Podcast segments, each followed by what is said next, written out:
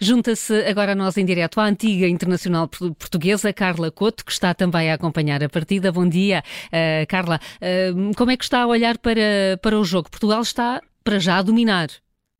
Sim, bom dia. Bom dia. Uh, prazer estar mais uma vez na vossa companhia. Sim, uh, desde que entrou, muito, muito concentrada, muito pressionante, uh, não dar qualquer hipótese à equipa adversária e com naturalidade chegou à vantagem, fruto dessa, dessa boa entrada em campo.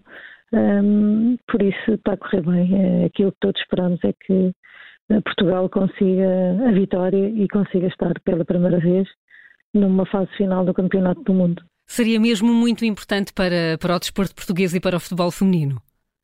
Sim, sem dúvida. Era o colmatar de vários anos.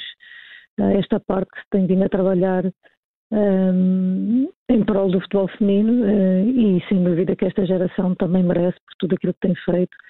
Uh, esta e toda a, hum. toda a, geração que tem passado no futebol feminino era um prémio de, de todas nós elas conseguirem este feito e consolidar de uma vez por todas o, o futebol feminino nacional eh, e a seleção a nível internacional. Hum, eh, para já, eh, como, como estava a dizer, o jogo tem 31 minutos, Portugal está a vencer por 1 a 0. É mais difícil estar a assistir ao jogo pela televisão do que se estivesse em campo, Carla Couto? Ah, sem dúvida. Aqui só podemos sofrer, não podemos fazer nada, mas pronto, é o que é torcer por elas uh, com toda a esperança que, que, vão conseguir a vitória, mas realmente sofre-se muito mais de fora. Lá dentro tu tens o poder de, de, decidir e de marcar a diferença aqui fora, só podes sofrer e, e, e torcer.